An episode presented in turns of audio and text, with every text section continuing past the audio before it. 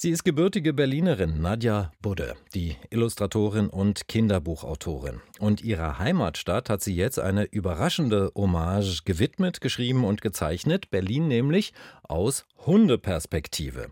Gleich zu Beginn ihres neuen Buches verwandelt sich die Hauptfigur, vielleicht Nadja Budde selbst, in eine kecke, forsche Hundedame, die die Großstadt zu erschnuppern und erschnüffeln beginnt. Hundeblick Berlin, Ansichten einer Schnauze, das neue Buch der vielfach preisgekrönten Nadja Budde. Meine Güte, ich habe Probleme mit dem Vornamen. Herzlich willkommen.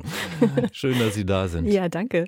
Sind Sie selbst das Nadja Budde, diese Hundedame? Aber ja, ja, ja, das bin ich. Das bin ich und das ist auch mein Hund. Also der Ach. kommt am Anfang und am Ende einmal vor. Okay. Ich nehme mal an, die Idee war Perspektivwechsel, ne? Mhm, natürlich, ja. Also ich nehme die Perspektive meines Hundes ein. Mhm. Okay, und was ist dadurch gewonnen? Oh, ach, verdammt viel. Also, na, damit zu beginnen, dass ich äh, angefangen habe, die Stadt zu Fuß zu durchqueren. Und zwar, also, äh, es ist jetzt mittlerweile auch schon zehn Jahre her, äh, dass ich den Hund bekommen habe. Und äh, mit ihm zusammen habe ich äh, begonnen, äh, neue Fußwege zu gehen. Also im Gegensatz zu, zu dem, was ich vorher gemacht habe. Ich bin nämlich leidenschaftliche Fahrradfahrerin gewesen. Und ja, ich habe jetzt das, das Gehen entdeckt. Und seit zehn Jahren gehe ich durch die, Stadt, durch die Stadt und durch die Straßen, durch die, über die Fußwege Wege und äh, schaue mir alles genau an. Wie hat sich der Blick dadurch verändert, durchs Laufen? Naja, äh, beim Laufen natürlich, beim Gehen ist man äh, ein bisschen langsamer. Mit einem Hund zusammen gehen ist man natürlich noch ein bisschen langsamer.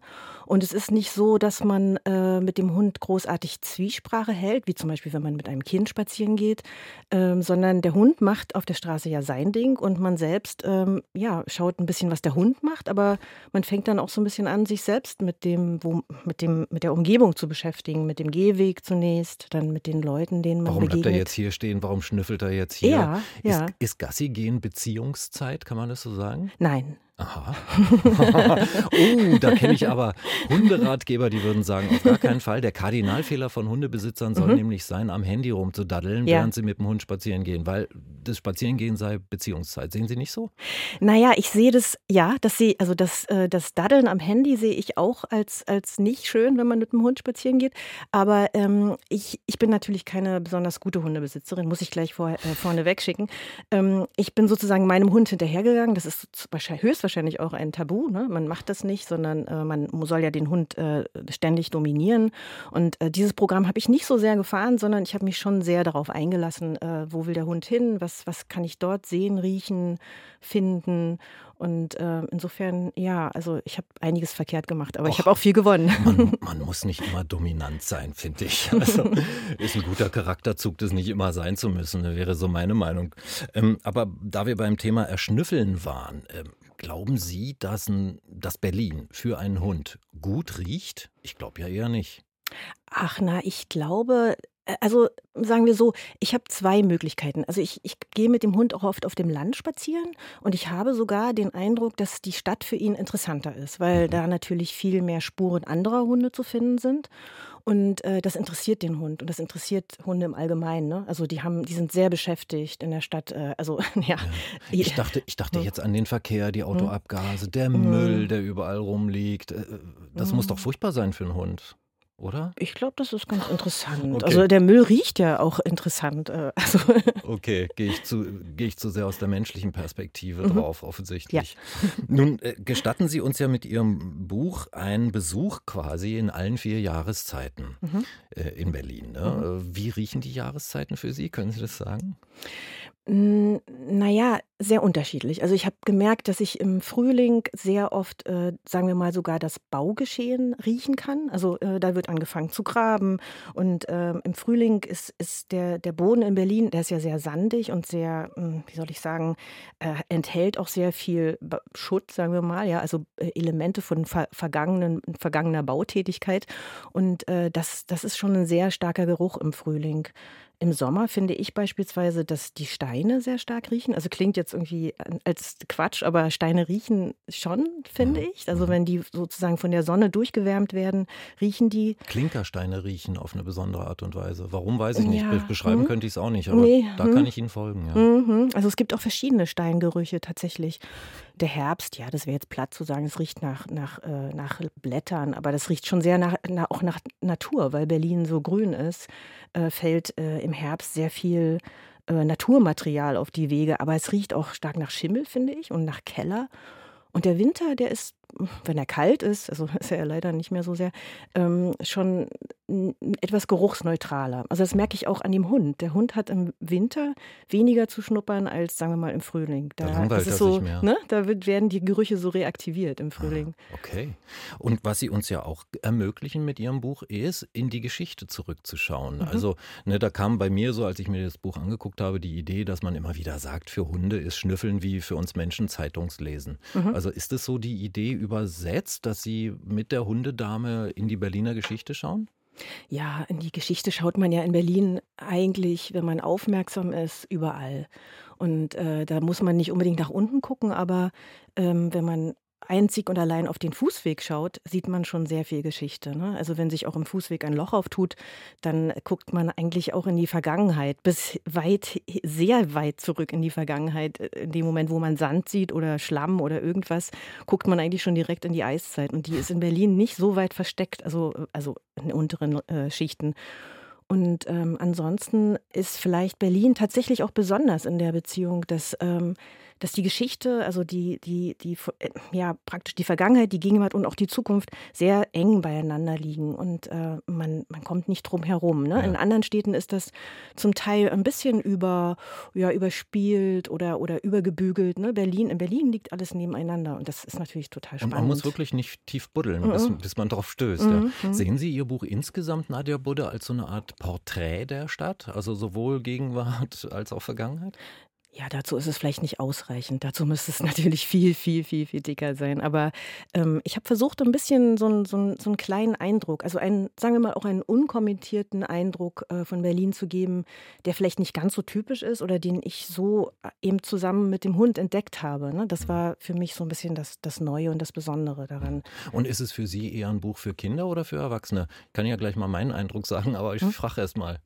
Ja, ich habe gehört, dass es eher was für Erwachsene ist, aber ich finde, äh, Kinder sollen, können ruhig ihre Nase in alles Mögliche reinstecken. Wenn es interessant für Kinder ist, dann kann es auch für Kinder sein. Aber ich glaube, wenn man jetzt immer von Zielgruppe sprechen muss, dann würde ich sagen, es ist eher ein, erwachsenes Publikum. Ja. Nee, das meinte ich gar nicht. Also aus meiner Perspektive ist es ein Buch sowohl für Kinder als auch für Erwachsene, weil die Texte sind einfach, äh Quatsch, die Bilder sind einfach wunderschön. Das ist zum Eintauchen, das ist liebevoll, das ist bunt, das ist mit Humor gezeichnet, ne? wie, wie da die Hundedame und auch andere Hunde durch die Stadt laufen laufen.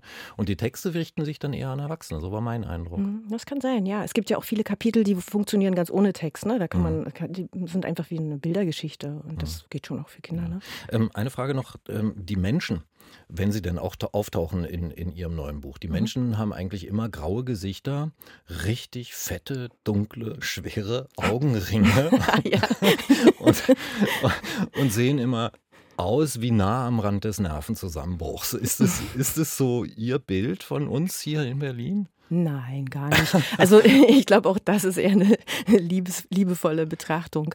Also ich habe oft äh, den Eindruck gehabt, und vielleicht, äh, vielleicht hat das was damit zu tun, dass ich irgendwo langgegangen bin. Natürlich hatte ich die Zeit in dem Moment, weil ich mit meinem Hund unterwegs war und ich habe natürlich eine Tätigkeit, die mir ein bisschen mehr Freiheit erlaubt. Ich habe Zeit, stehen zu bleiben und mir Sachen anzugucken. Und was mir entgegenkommt, hetzt immer eher. Ne? Also mhm. es gibt Leute, es gibt natürlich die meisten Leute haben, haben ein Ziel und haben, haben irgendwas zu tun. Und ich habe manchmal da gestanden, habe mich über irgendwas gewundert oder, oder amüsiert und habe dann sozusagen einen fragenden Blick an, an jemanden, der an mir vorbeieilt, richten wollen. Und so siehst du das nicht auch? Das ist nicht verrückt. Und da habe ich nicht viel, also nicht viel äh, Rück Reaktion Reaktionen bekommen, bekommen. genau. Ja. Und insofern, ja, aber ich weiß es nicht, ob okay. das was damit zu tun hat. Ich will nicht so viel sein. verraten. Es gibt mhm. im Buch auch so Traumpassagen, ähm, aber eine will ich doch kurz aufgreifen. Der Berliner Bär. Mhm. Der taucht auch auf. Mhm. Und der will eigentlich nur weg. Ja. Der will abhauen. Mhm. Kein schönes Fazit, oder? Nein, aber das gehört ganz, ganz unbedingt äh, zum, zur Berlin-Liebe dazu. Also man Dass kann man Berlin nicht will? lieben, ohne ab und zu mal zu sagen, jetzt habe ich echt genug von dieser Stadt und ich will weg. Und äh, das, das musste einfach der Bär sein, der das erlebt. Kommt er also zurück? Äh, das weiß ich nicht. er ist zumindest erstmal ausgebrochen aus seinem, aus seinem Souvenirschema. Und äh, er tut mir natürlich auch leid, weil er ist ganz schön auch äh, verwurstet worden, auch eigentlich aus aus Gründen, die mir schleierhaft sind, weil eigentlich hat er mit Berlin nicht sehr viel zu tun. Richtig, eigentlich nicht, aber okay. Ähm, eine Frage noch, wie Sie, wie äh, diese Bilder entstehen. Mhm. Ähm, wie machen Sie das mit der Hand oder am Computer? Nee, sind immer handgezeichnet. Also in dem Fall habe ich sogar mal ähm, eine andere Technik benutzt. Also ich habe äh, mit dem Bleistift alles gezeichnet, was natürlich für mich insofern ein bisschen schwierig war, als ich nicht wusste, wie ich das später verarbeiten sollte. Ich hatte sehr viele einzelne Bleistiftzeichnungen und ähm, ich hab, damit habe ich noch keine Erfahrung gehabt, wie man die sozusagen ähm, in den Druck bringt und so weiter. Ähm, das war jetzt für mich natürlich auch eine neue Entdeckung. Äh, mal zurück zur Bleistiftzeichnung. Vorher habe ich immer mit Pinsel oder mit so einem relativ dicken Filzstift gezeichnet. Andererseits habe ich auch gemerkt, dass letzten Endes sehen die Bilder dann doch wieder genauso aus. naja, ist ja auch schön, ne? Ist mal wiedererkennbar sozusagen, egal mit welcher Technik. Ähm, zum Schluss, wenn Sie jetzt tatsächlich eine Hundedame wären, welche Kieze in Berlin Berlin würden Sie ähm, auf jeden Fall meiden und wohin würden Sie unbedingt gehen? Oh, aber das würde ich jetzt nach dem Buch eben überhaupt gar nicht sagen. Ich würde überhaupt überall hingehen wollen, weil, weil ich finde es überall, ja, überall spannend. Ähm, es gibt Kieze, da würde ich nicht unbedingt wohnen wollen, hm. aber, aber spazieren gehen und zumal als Berliner gehe, also ich persönlich gerne in anderen Kiezen spazieren, weil das manchmal wie Urlaub ist, weil diese Kieze so fremd sind und äh, da so viel, also eigentlich ganz andere Leute wohnen und es tatsächlich auch riecht ganz anders in, in anderen Stadtbezirken als in meinem. Und manchmal laufe ich durch einen anderen Stadtbezirk und, und habe so ein bisschen Urlaubsgefühl. Also, also die Neugier, äh, das äh, Erfahrungen suchen, das, das schon, ist es? Ja, ja, ja. Und dabei hm, stört mich dann zum Beispiel auch Dreck nicht oder, oder ne, also das finde ich dann alles das sind alles Zeichen. Ja. Da spricht eine waschechte Berlinerin, die den Dreck nicht so schlimm findet. ich danke Nadja Budde für das Gespräch. Dankeschön. Die Illustratorin und Kinderbuchautorin Nadja Budde war zu Gast auf RBB Kultur. Ihr neues Buch heißt Hundeblick Berlin, Ansichten einer Schnauze. Es ist im Reprodukt Verlag erschienen und im Buchhandel für 18 Euro.